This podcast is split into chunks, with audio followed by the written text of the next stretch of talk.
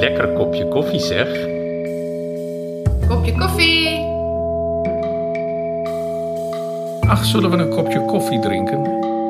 Waar is mijn kopje koffie? Lekker. Een kopje koffie. Een kopje koffie? Lekker kopje koffie.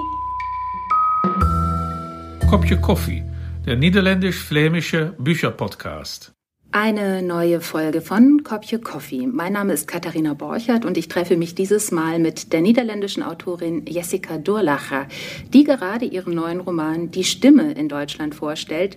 Sie ist auf Lesereise, aktuell in Bielefeld und deshalb treffen wir uns hier im Büro der Bielefelder Literarischen Gesellschaft, natürlich bei einer Tasse Kaffee, wie sich das gehört für Kopje Coffee. Guten Tag, Frau Durlacher. Guten Tag. Ja, Sie waren jetzt äh, mit Ihrem Roman schon in mehreren Orten in Deutschland. Wo waren Sie überall? Haben Sie was Schönes erlebt?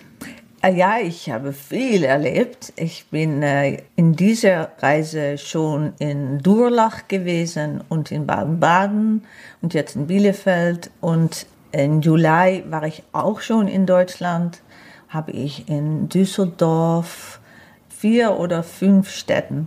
In Nordrhein-Westfalen? Ja, Ja. ja, ja.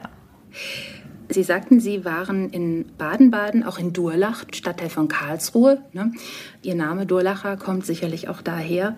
Ihre Familie kommt zum Teil aus Baden-Baden, die Familie väterlicherseits. Es ist eine jüdische Familie, die auch unter den Nazis verfolgt wurde. Ähm, Es ist bekannt, ich sage jetzt nichts, was noch niemand weiß. Fast alle Familienmitglieder sind in Konzentrationslagern umgekommen. Nur ihr Vater, Gerhard Durlacher, hat überlebt und er wurde später Soziologe an der Universität Amsterdam. Sie waren jetzt in Baden-Baden. Ist es schwierig für Sie, in Baden-Baden zu sein? Äh, Baden-Baden ist sehr schön, aber es hat immer etwas Schmerzliches da zu sein. Mein Vater hat dann selbst darüber gesagt, es ist eine Schönheit, die mich wehtut und ich sehe das auch, ich fühle das auch, weil er ist dann vertrieben worden. So fühlt es. Er ist natürlich nicht vertrieben, er ist selbst mit seiner Familie geflohen in 37 schon. Er war dann neun Jahre alt. Aber er, er war dann auch sehr verbunden mit dem Baden-Baden, weil es so schön ist und so viele, auch so viele schöne Erinnerungen gab da. Er war ein, ein jüdischer Junge, aber auch ein deutscher Junge. Er hat uns, wenn wir dann elf und neun waren, die Kinder, die Geschwister, meine andere Schwester und ich, sind dann ins Schwarzwald gegangen mit meinem Vater. Einmal, nur einmal. Und das war wie eine äh, melancholische Reise zu dritt, ähm, die auch, ja, auch eine sehr gute Erinnerung übergelassen hat. Es war immer so eine Mischung. Ja. Ja. Es gibt, äh, wer sich für die Lebenserinnerungen von Gerhard Durlacher interessiert, es gibt äh, eine Tetralogie des Erinnerns von ihm, die ist auch auf Deutsch erhältlich bei der Europäischen Verlagsanstalt, kann man nachlesen. Es gibt auch in Baden-Baden, ich bin selbst schon da gewesen, Stolpersteine als Erinnerung an Ihre Familie. Besuchen Sie, wenn Sie in Baden-Baden sind, diese Stolpersteine auch? Ja, ich habe das äh, mehrere Male schon gemacht und gestern habe ich es nicht gemacht, aber normalerweise, wenn ich da war, gehe ich dorthin. Jetzt habe ich doch wieder die Ausstellung in der Bibliothek geschaut. Das ist sehr schön. Man hat da eine ganze Ecke gemacht ähm, mit äh, Erinnerungen an meinen Vater. Geschriebenes äh, Manuskript hat er da und äh, die Bücher sind da und eine ganze Fotos, Ausstellung, auch über mir ein klein bisschen. Es ist sehr schön, dass man das so schön gemacht hat. Es ist richtig sehr professionell und schön. Das freut mich zu hören, ja. Denn ihre Familie hat Terror erlebt und das ähm, spürt man in vielen ihrer Bücher. Das wird äh, thematisiert in ihren Romanen. Ähm, sie haben über den, ja, über den langen Schatten äh, geschrieben, den der Holocaust wirft, auch auf folgende Generationen, die natürlich auch noch drunter leiden, wenn auch anders als die Eltern. In ihrem neuen Roman Die Stimme befassen sie sich auch mit Terror, aber dieses Mal mit muslimischem Terror. Der Roman setzt ein in New York und zwar just am 11. September 2001, also 9-11. Warum haben Sie den Angriff oder die Angriffe auf das World Trade Center an den Anfang Ihres neuen Romanes gestellt? Es ist wie ein Prolog. Wir sind allen geprägt von diesem 9-11. Und das hat eine gewisse ähm, eine Scheidung eigentlich zwischen alte Zeit und eine neue Zeit gemacht, diese ja. 9-11. Eine Zäsur. Und eine Zäsur. Und ich zum ersten Mal, und vielleicht ist das naiv, äh, dachte, aber jetzt ist klar, dass alles, was ich immer gefürchtet habe, das Gefühl, dass man nicht mehr safe ist, das ist eine Illusion, das Gefühl. Ja. ja.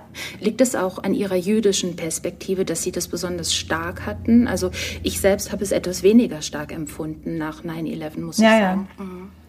Nein, ich habe das sehr stark gefühlt und ich möchte das gar nicht an jedermann dann forcieren, natürlich. Das ist nicht das Ziel eines Buches, aber für diese Erzählung, für dieses Narrativ von dieses Roman fand ich das einfach notwendig. Ja. ja. Ich glaube, jeder weiß noch, was er am 11. September 2001 gemacht hat und wo er die Nachricht hörte. Ich auch. Waren Sie denn damals auch in den USA? Sie haben mit Ihrem Mann Leon de Winter zusammen einige Jahre in den USA gelebt oder mhm. haben Sie es von Holland aus gesehen? Wir waren sechs Tage für 9-11 waren wir in New York. Vorher? Ja, wir waren dann gleich zurückgekommen und wir waren wieder zu Hause in Holland und dann ist das geschehen. Es fühlte sehr nah. Und wir haben auch, wie im Buch, aber total anders, auch geheiratet in New York. Und wir waren da, am 3. September sind wir verheiratet, wir waren da, um das zu feiern. So, es fühlte wie ein Anschlag auch auf uns. Wir fühlten es sehr persönlich. Das verstehe ich. Äh, ja. ja. Also ihr Roman setzt ein am 11. September in New York. Ihre Erzählerin heißt Zelda, Zelda Wagschal. Ihr Mann heißt Bohr. Die sind schon lange ein Paar. Sie haben zwei Kinder, beziehungsweise drei Kinder. Einen Sohn aus der früheren Beziehung von Zelda und zwei eigene Kinder. Sie sind aber eben noch unverheiratet und entscheiden sich relativ spontan in New York zu heiraten. Zelda will das auch, aber sie fühlt sich auch ein bisschen unwohl dabei. Und das hören wir jetzt mal, um in den Roman einzusteigen. Wir hören zuerst ein paar Zeilen auf Niederländisch von Jessica Durlacher selbst und dann dasselbe und noch etwas mehr auf Deutsch. Ik schaamde me, niet om hen, maar om mezelf, dat ik hier stond en zo weinig gelukkig bij deze wijding Ik voelde er zo graag iets bij, maar had mezelf zoveel bijgedachten toegestaan dat mijn authentieke ontroering vervuild en onklaar gemaakt leek. Ook was mijn geloof in mijn eigen geloof niet voldoende om me hierbij thuis te voelen.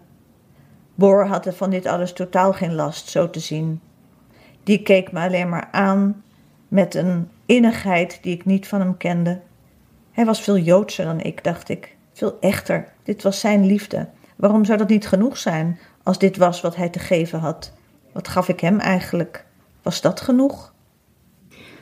Dankeschön, Jessica Durlacher. Ja, und jetzt übernimmt die Sprecherin Petra Hinze und liest diese Passage nochmal auf Deutsch. Also diese Passage und noch etwas mehr. Die Hochzeitszeremonie auf einer Dachterrasse in Manhattan hat gerade begonnen.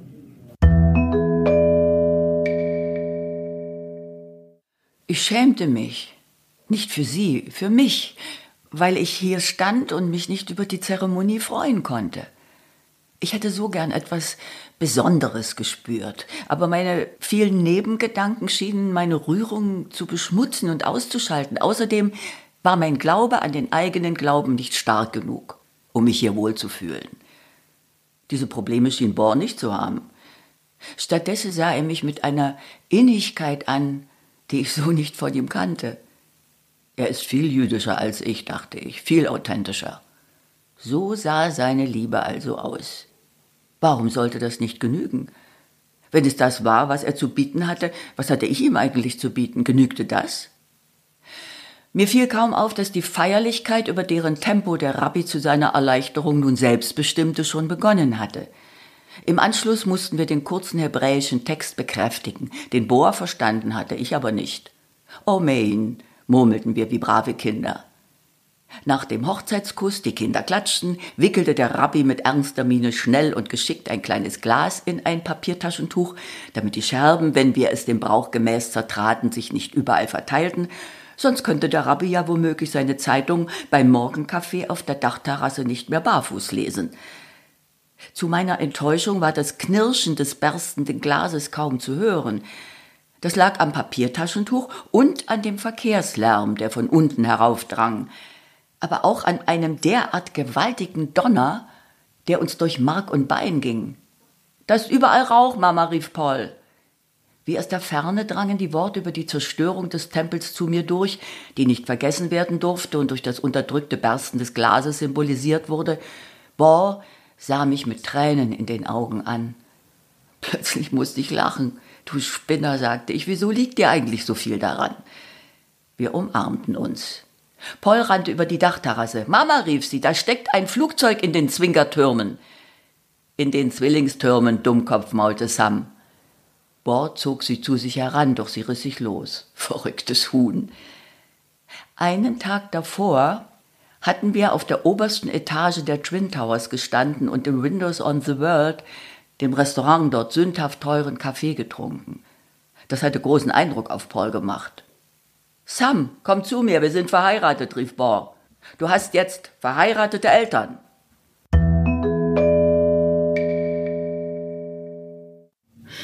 Ja, da sind Zelda und Boa also verheiratet, ein jüdisches Paar aus den Niederlanden mit seinen drei Kindern auf New York-Reise. Ein Auszug aus Die Stimme, dem neuen Roman von Jessica Durlacher. Ja, Frau Durlacher, wie jüdisch sind die beiden denn eigentlich? Sie sind nicht gläubig, sind eigentlich nie, zumindest nicht in diesem Roman, in der Synagoge. Sie feiern Weihnachten und Ostern mit. Wie jüdisch sind die beiden? Sie sind nur kulturelles Juden. Sie sind dann verbunden mit der Vergangenheit.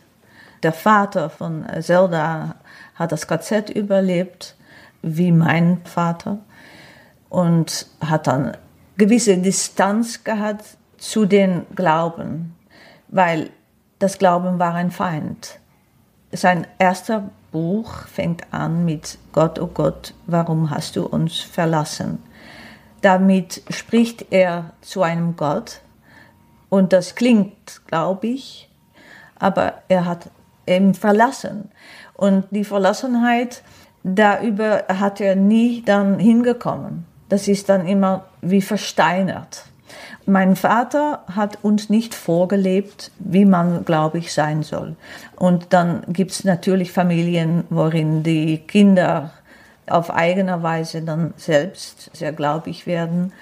Das haben wir nie, nicht gemacht, aber doch in unserer Familie, ich bin verheiratet mit meinem Mann, der dann jüdisch ist und die Kleinigkeiten, die, die Feier, Yom Kippur, Chanukka, das feiern wir. Aber wir feiern auch Weihnachten. Das, wir machen alles jetzt. Und unser Judentum ist dann total verbunden mit Loyalität und Gefühl für die Vergangenheit und die Holocaust. Das ist dann eigentlich so nicht untrennbar.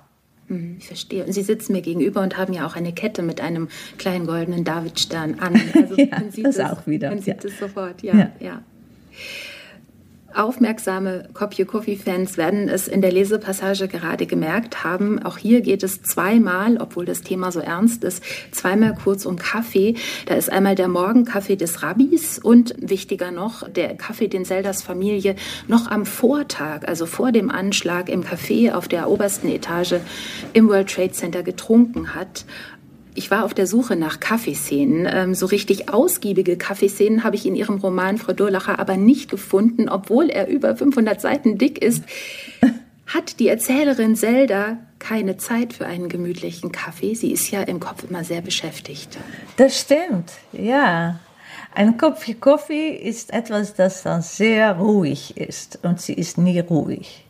Das stimmt. das stimmt, ja, der Eindruck ist, den Eindruck ja. hatte ich auch. Was ist Zelda für eine Frau? Also sie ist Psychologin und sie psychologisiert auch viel in ihrer Umgebung, erklärt sich selbst, äh, auch die anderen. Was ist sie für eine Frau? Ja, sie ist eine, observiert immer. Sie ist eigentlich nie in dem Moment, wo sie sein äh, möchte. Sie guckt immer entweder nach vorn oder nach hinten. Sie ist nicht da. Sie macht sich Sorgen, immer, über alles. Und sie fragt sich selbst immer über alles, was sie macht, warum sie es macht, ob es gut ist, dass sie es macht. So eine Frau ist sie. womit sie an kein Ende kommt, eigentlich. Ja, mhm, ja. Sie haben Zeldas Perspektive als Mutter und Ehefrau in dieser Familie mit ihrem starken Hang zum Observieren und auch zum Erklären, haben Sie als sehr starke Erzählerin in den Mittelpunkt Ihres Romans gestellt. Also wir erleben alles durch Ihre Perspektive. Warum haben Sie genau diese Perspektive auch gewählt, also aus literarischem Grund?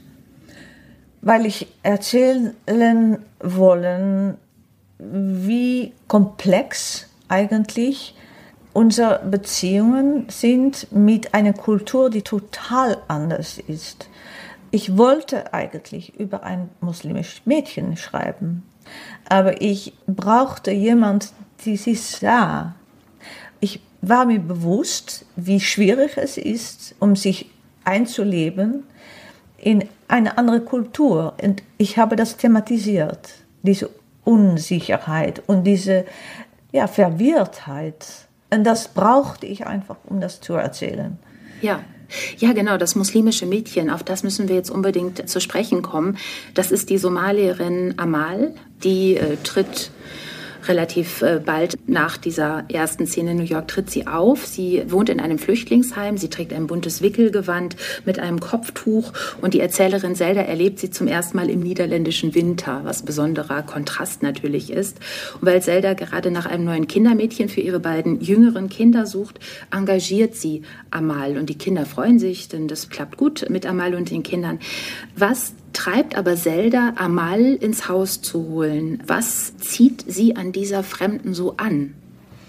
Zuerst die Kinder finden Amal sofort fantastisch, aber auch sie möchte nicht die eigene Angst höher halten als die Lebensgefühl, dass man immer etwas Gutes tun soll.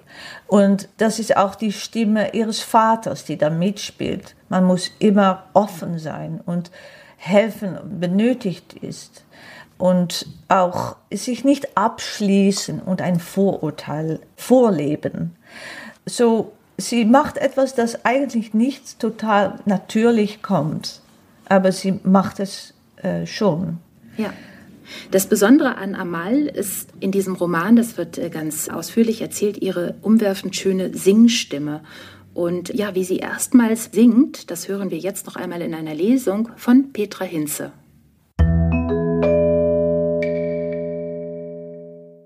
Natürlich war es ungewohnt, eine Fremde im Haus zu haben. Eine neue Kinderbetreuung ist immer ungewohnt.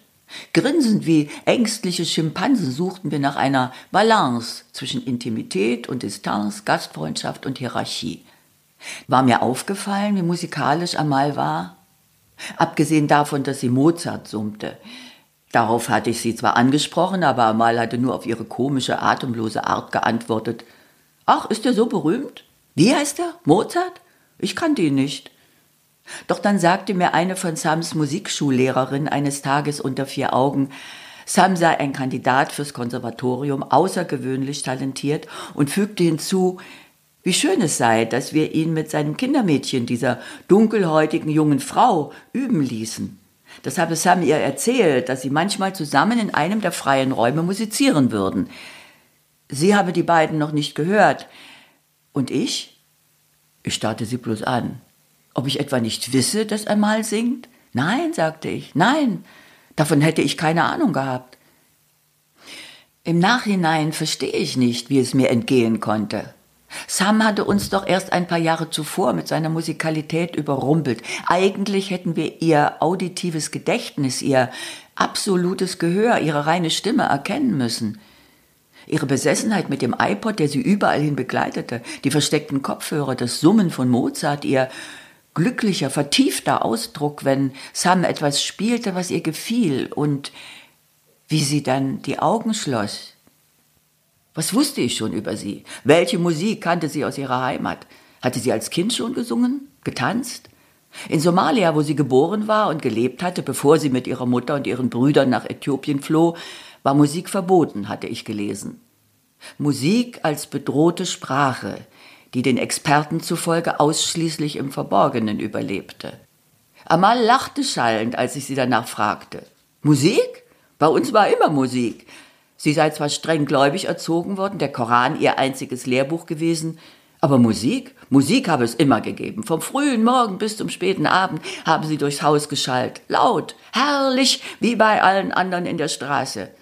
Somalische Musik, romantische Liebeslieder, eine poetische, pulsierende Mischung von Stilen. Später wurde der Islam stärker und sie haben mir gesagt, dass Musik der Teufel ist. Das habe ich natürlich geglaubt. Trotzdem habe ich weiter Musik gehört, wie meine Tanten, die ganze Straße. Obwohl ich wirklich versucht habe, gut zu sein, gehorsam, sehr streng zu mir, sehr streng zu anderen Religionen, zu denen, die vom Glauben abgefallen sind. Ich habe die Ungläubigen gehasst, sie sollten alle sterben, sagte sie und lachte. Dann sah sie meinen Gesichtsausdruck. Aber heute ist das nicht mehr so. An jenem Tag ließ sich der Himmel schamlos gehen. Wasserfolter, dachte ich, wie so oft. Es schüttete erbarmungslos. Am Boden blieb buchstäblich nichts trocken.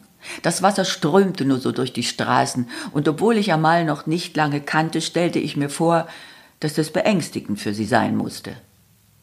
Am Nachmittag hatte sie Sam in einer Regenpause zur Musikschule gebracht und ich beschloss, ihn nach dem Unterricht mit dem Auto abzuholen. Die Musikschule war in einem großen alten Gebäude untergebracht, einer ehemaligen Bank im Zentrum der Nachbarstadt. Drinnen sah ich niemanden. Das war seltsam. Es war merkwürdig still. Ich war spät dran, weil ich keinen Parkplatz gefunden hatte.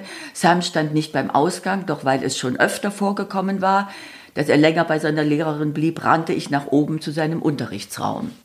Sobald ich die Tür der Aula geöffnet hatte, brach eine Klangwelle über mich herein. Stark wie eine Explosion, die sofort intensive Emotionen in mir hervorrief.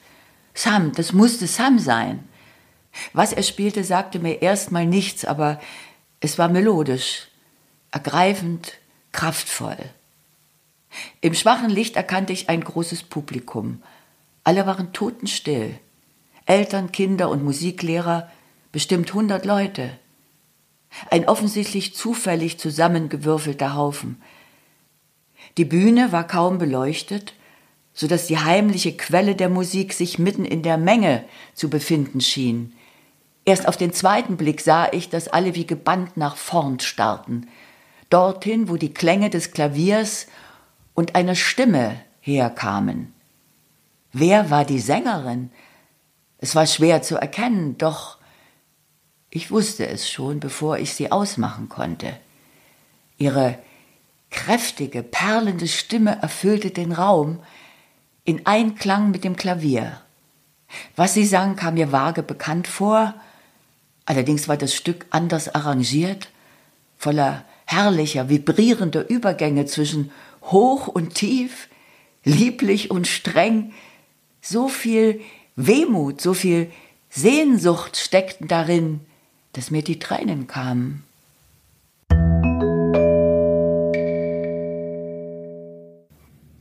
Amal entwickelt sich als Sängerin und tritt dann auch bei Die Stimme auf, einer Gesangsshow im niederländischen Fernsehen. Und da legt sie am Ende ihrer Darbietung ihr Kopftuch ab und ihre Abaya. Und sie sagt öffentlich, sozusagen vor der versammelten niederländischen Öffentlichkeit, sie habe die Nase voll von islamischer Unterdrückung. Das geht dann weiter. Sie wird äh, bedroht. Anschließend sie bekommt Drohungen. Sie wird verfolgt und sie äh, kriecht im Gartenhaus der Familie Wagschal unter. Und diese Familie gerät dadurch selbst in große Gefahr. Sie werden auch von muslimischen Extremisten bedroht. Warum gehen die Wagschals dieses Risiko ein? Äh, wegen dieselbe Überzeugung, dass man so einfach etwas so tun soll.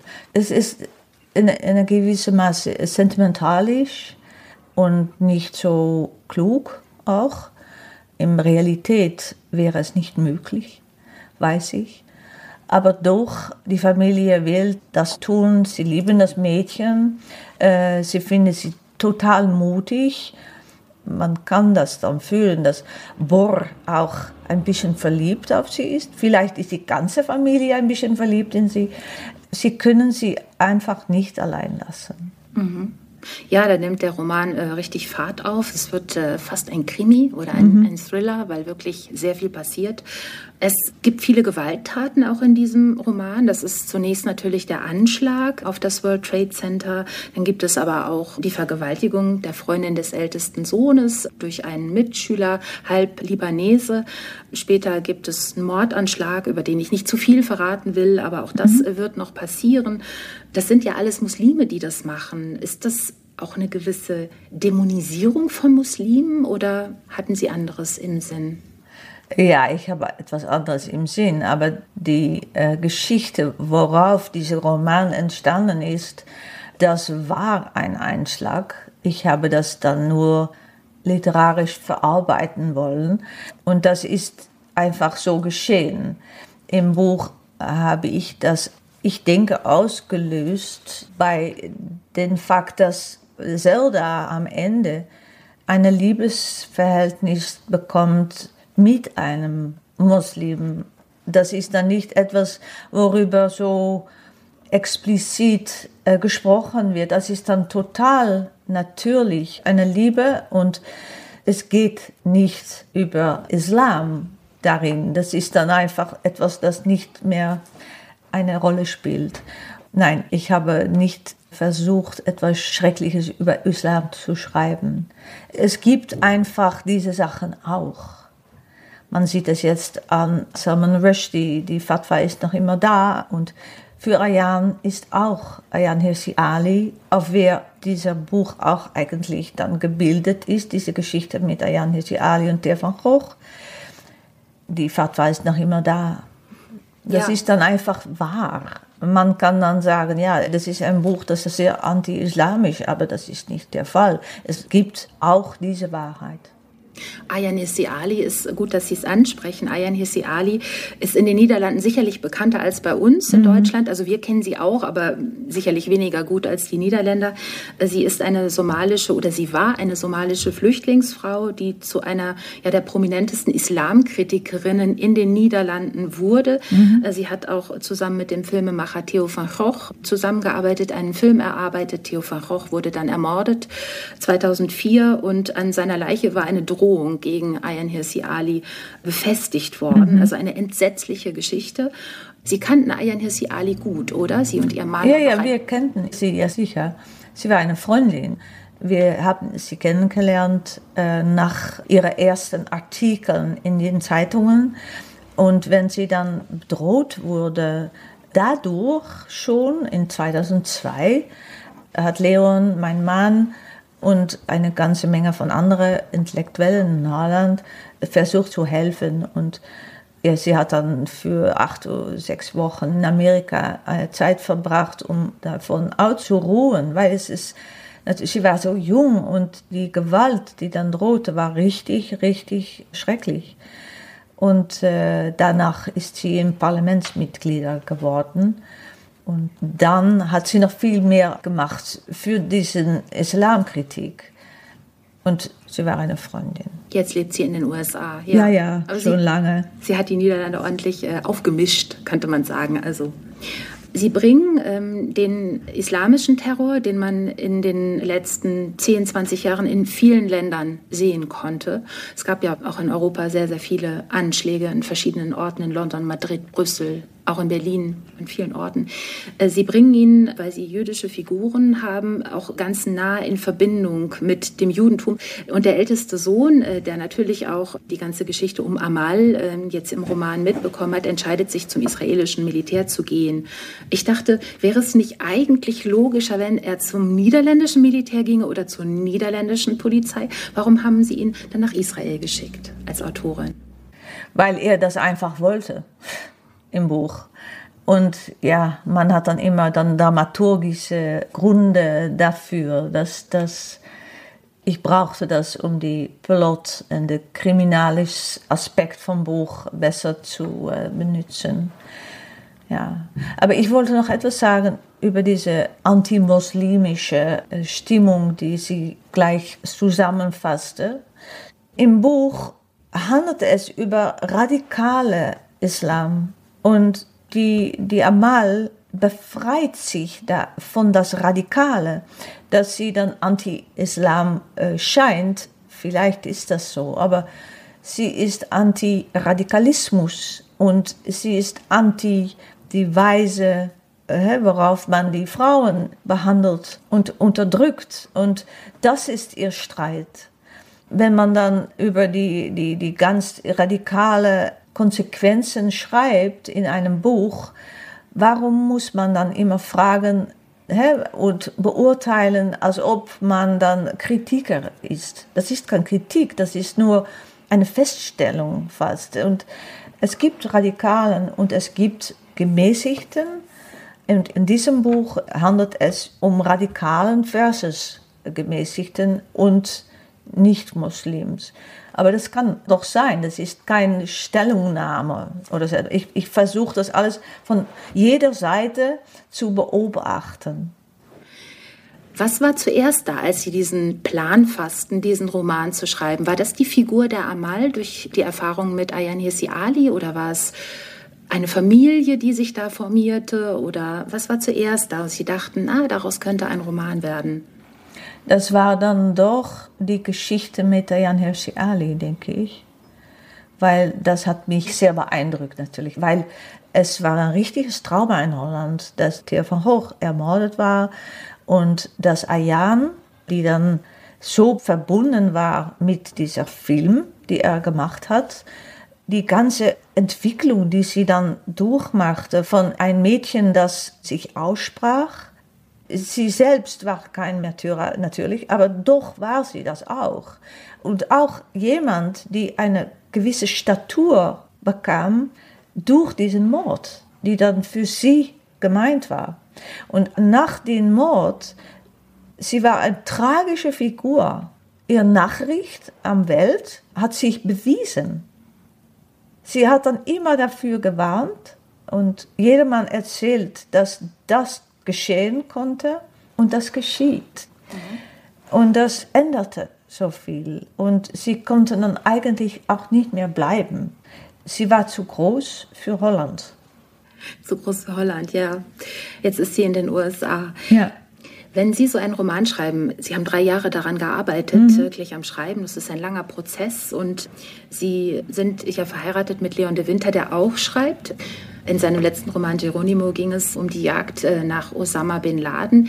Wie kann ich mir das vorstellen? Arbeiten Sie zu Hause ganz eng zusammen? Besprechen Sie sich ganz viel über Ihre Romane? Zeigen Sie sich Ihre Kapitel oder sagen Sie, nee, jeder muss ganz für sich sein und wir trennen das? Ja, wir trennen es und wir sprechen viel darüber. Oft rufen wir einander an, auch wenn wir im Haus sind. das, dann sprechen wir darüber auf Telefon. Ja. Vom Büro zu Büro. Ja, machen wir, machen wir. Aber ja, wenn, wenn es richtig fertig geschrieben ist, dann lassen wir einander lesen, was wir haben. Das ist dann immer so. Wir schreiben total getrennt. Und wir zeigen nichts, bevor wir selbst dann komplett zufrieden sein, dass es fertig ist. Ja. Und jetzt, 500 Seiten sind fertig. Auf Niederländisch sind sie letztes Jahr schon herausgekommen, auf Deutsch eben dieses Jahr. Sie liegen vor Ihnen. Sind Sie zufrieden oder denken Sie immer, wenn Sie etwas publiziert haben, ich möchte noch mal überarbeiten? Nein, ich habe das schon hundertmal schon auf Neues gelesen und korrigiert während des Prozesses. Und jetzt ist es Schluss. Es ist wie etwas kneten und dann ist es hart. Harte Keramik ist es geworden. Man kann es versuchen, aber dann wird alles wieder weich. Muss man total auf Neues beginnen. Das mache ich nicht. Ich gehe lieber weiter mit einem neuen Buch. Prima. Vielen Dank, Jessica Durlacher, für den Roman Die Stimme, für dieses Gespräch. Der Roman wurde von Annelie Bogner ins Deutsche übertragen und er ist bei Diogenes erschienen. Frau Durlacher, ich danke Ihnen ganz herzlich für das Gespräch. Danke Sie auch. Und wer mehr über neue niederländische und flämische Literatur wissen will, der sollte sich auch andere Folgen unseres Podcasts anhören. Zuletzt zu Gast waren Lise Spitt, Stefan Hertmanns und Gerbrand Backer. Dicke Empfehlung. Mein Name ist Katharina Borchert und ich wünsche gute Lektüre. Kopje Coffee, der niederländisch-flämische Bücherpodcast. Ein Projekt der Niederländischen Botschaft in Berlin und der Niederländischen Stiftung für Literatur in Amsterdam. In Kooperation mit Flanders Literature Antwerpen und der Vertretung von Flandern. Die Folge mit Jessica Durlacher wurde produziert von Artefakt Kulturkonzepte im Auftrag der Niederländischen Botschaft Berlin 2022. Moderation Katharina Borchardt, Textlesung Petra Hinze.